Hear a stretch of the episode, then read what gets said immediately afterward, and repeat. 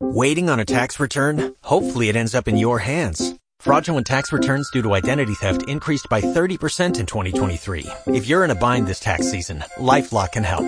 Our U.S.-based restoration specialists are experts dedicated to helping solve your identity theft issues. And all LifeLock plans are backed by the Million Dollar Protection Package. So we'll reimburse you up to the limits of your plan if you lose money due to identity theft.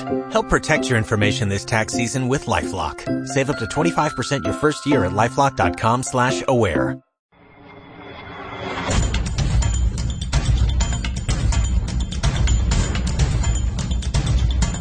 Hola, ¿qué tal? Un saludo desde el Club Responsables de Calidad. Soy Marife Montes. Hoy vamos a continuar con la saga de los artículos sobre el borrador de la norma ISO 9001 para el año 2015, norma que actualmente se encuentra en borrador. Y vamos a tratar concretamente parte del capítulo 8, lo, hemos dividido lo he dividido en dos artículos. Este primer artículo va a tratar parte del capítulo 8 que trata sobre la gestión de tu sistema de gestión de calidad, valga la, redundancia. Bien, en este primer capítulo vamos a tratar eh, los cuatro primeros puntos sobre planificación y control operacional. Vamos a tratar también sobre la comunicación con los clientes, sobre la realización del producto y el control de los procesos o productos externos. Ya dejaremos para el siguiente diseño y desarrollo y ejecución e implantación. Pues bien, eh, lo que sí voy a tratar es básicamente las diferencias que hay con la actual norma. No lo vamos a tratar en cada punto en profundidad, pero sí en este primer artículo vamos a tratar las diferencias que hay con la versión actual, la versión del año 2008 que se encuentra en vigor. Las diferencias con el borrador. Pues bien, en este primer punto de planificación y control operacional, la norma lo que nos viene a pedir es que debemos de planificar, ejecutar y controlar todos los procesos necesarios para cumplir con los requisitos de nuestro producto, de nuestro cliente, de la legislación y demás, etcétera. Para ello pues, debemos de establecer una serie de criterios de control para cada uno de nuestros procesos, implantar, por supuesto, todos estos controles según esos criterios que hemos establecido y mantener evidencias documentales de estos controles que estemos llevando a cabo. Por supuesto, no debemos olvidar que también tenemos que controlar los cambios que vayan surgiendo en nuestro proceso y analizar las consecuencias de dichos cambios, las consecuencias que puedan tener sobre nuestros nuevos procesos o procesos actuales. El borrador nos indica que los procesos externalizados también deben de formar parte de todo este control. Nunca debemos olvidar aquellos procesos que los tengamos subcontratados parte de ese proceso o el proceso completo o que lo tengamos, eh, lo tengamos eh, externalizado. ¿Vale? Esta es la ligera diferencia que tenemos con la versión actual 2008, es que bueno, pues toda esta primera parte es prácticamente nueva del, del borrador. Luego eh, tenemos un segundo capítulo donde se refiere a la comunicación con el cliente. Bien, en este capítulo o en esta parte o en este artículo eh, del capítulo 8 lo que nos viene a decir es prácticamente lo mismo que encontramos en el punto 721 de la actual versión del 2008, pero además lo que nos añade es que tenemos que tener en cuenta los requisitos relacionados con el producto, con las, con las partes interesadas, lo que viene descrito en el punto 4.2 del borrador que lo visto en artículos anteriores, y eh, debemos de tener en cuenta también para poder determinar los requisitos de nuestro producto lo que em, tengamos de comunicación con nuestro proveedor, con nuestros trabajadores, con la sociedad y con los competidores. Ya no vale solo eh, que los requisitos de nuestro producto sean directamente relacionados con los requisitos de nuestro cliente, sino también con los de nuestros proveedores, nuestros trabajadores, la sociedad, el mercado que nos rodea, nuestros competidores, etcétera. Tenemos un segundo punto, que es la revisión de los requisitos relacionados con el producto, que es prácticamente 100%, eh, diría, 100% igual al punto 222 de la actual eh, versión vigente del año 2008 de la norma ISO 9001.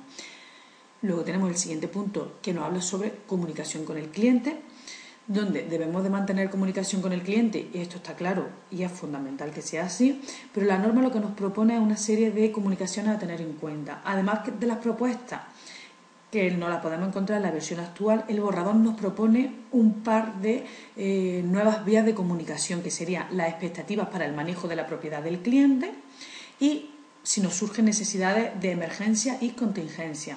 Aquí en el borrador también nos eh, aparece una nota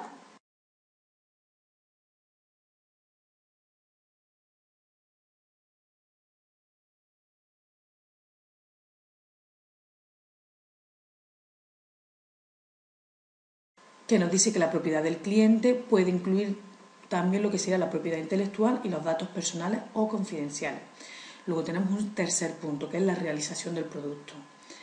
En este punto, pues bueno, la preparación del sistema lo que nos viene a decir es cómo debemos de preparar el sistema para implementar el sistema en sí y que la organización pues debe de determinar todos los requisitos necesarios como sean apropiados para determinar cuáles van a ser los objetivos de calidad y los requisitos del producto, determinar cuáles serán las acciones necesarias para identificar los riesgos, evaluarlos y controlarlos de una manera continuada, la necesidad de establecer procesos y la información documentada, los recursos necesarios derivados de los requisitos del producto, ¿vale? ¿Qué requisitos o qué, perdón, qué recursos estamos necesitando para poder ejecutar nuestro producto, conseguir nuestro producto? ¿Cuáles van a ser las actividades de verificación, validación, seguimiento, medición, inspección y ensayo, ¿vale? Verificación, validación, seguimiento, medición, inspección y ensayo de todas las actividades que hemos especificado o que hemos establecido como requisito para controlar nuestro producto qué información necesitamos documentar y conservar para proporcionar evidencia de que lo estamos haciendo de esta manera que nosotros hemos dicho, ¿vale? Todos estos controles y toda la ejecución de nuestro producto. Y aquí un punto también nuevo de planes de contingencia, por según corresponda. Como veis, este apartado es prácticamente igual que lo que nos podemos encontrar en el punto 7.1 de la versión vigente, pero lo que nos ha añadido es que tenemos que tener en cuenta cuáles serán los riesgos, ¿vale? Para producir nuestro producto, cuáles van a ser los criterios de aceptación del producto, y cuáles van a ser nuestros planes de contingencia eh, según corresponda en función del producto que nosotros estamos eh, produciendo, fabricando o el servicio. Pues bien, tenemos eh, otro último punto que vamos a tratar hoy sobre el control de los procesos o los productos externos. Ya hemos visto en varias ocasiones a lo largo del borrador, en el análisis que estamos haciendo de este borrador, las diferencias con la versión actual, y es que en el borrador eh, tiene muy en cuenta cuando se está subcontratando parte de un proceso. Es por ello pues, que ha incluido todo un apartado completo en el capítulo 8 para el control sobre la externalización, de la externalización lo más profundo posible.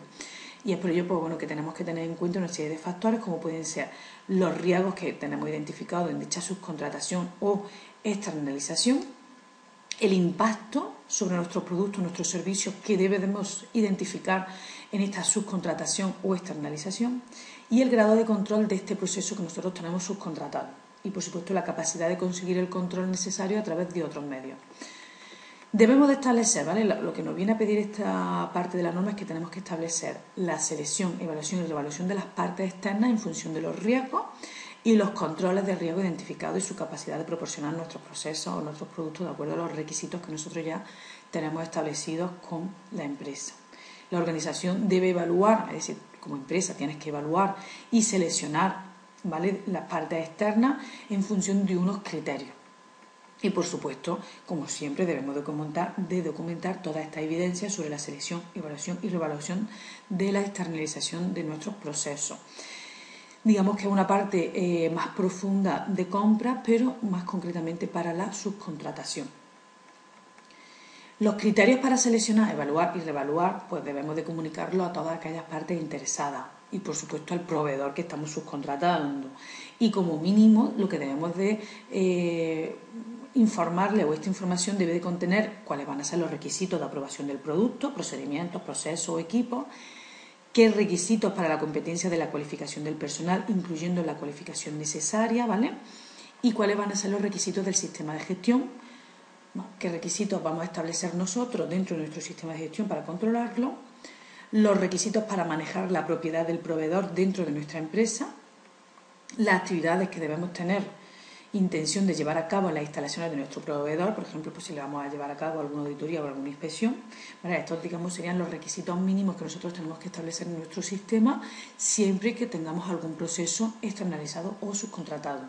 De igual manera aquí nos aparece la nota y nos describe o nos especifica que todos los bienes de terceros también van a ser propiedad intelectual o datos confidenciales y personales. Ya no será solo lo tangible, sino que también tenemos que tener en cuenta la propiedad intelectual o datos confidenciales. Como he dicho, bueno, pues eh, este capítulo 8, como es un poquito más, más largo, Pues entonces el punto 8.5 y 8.6, diseño y desarrollo y ejecución e implantación, lo vamos a dejar para el siguiente artículo. Pues bien, en el siguiente artículo trataremos estos dos puntos, como bien te he dicho. Y por supuesto, si te ha surgido alguna duda, si quieres dejarme algún comentario, pues te invito a que lo haga a través del blog. Muchas gracias.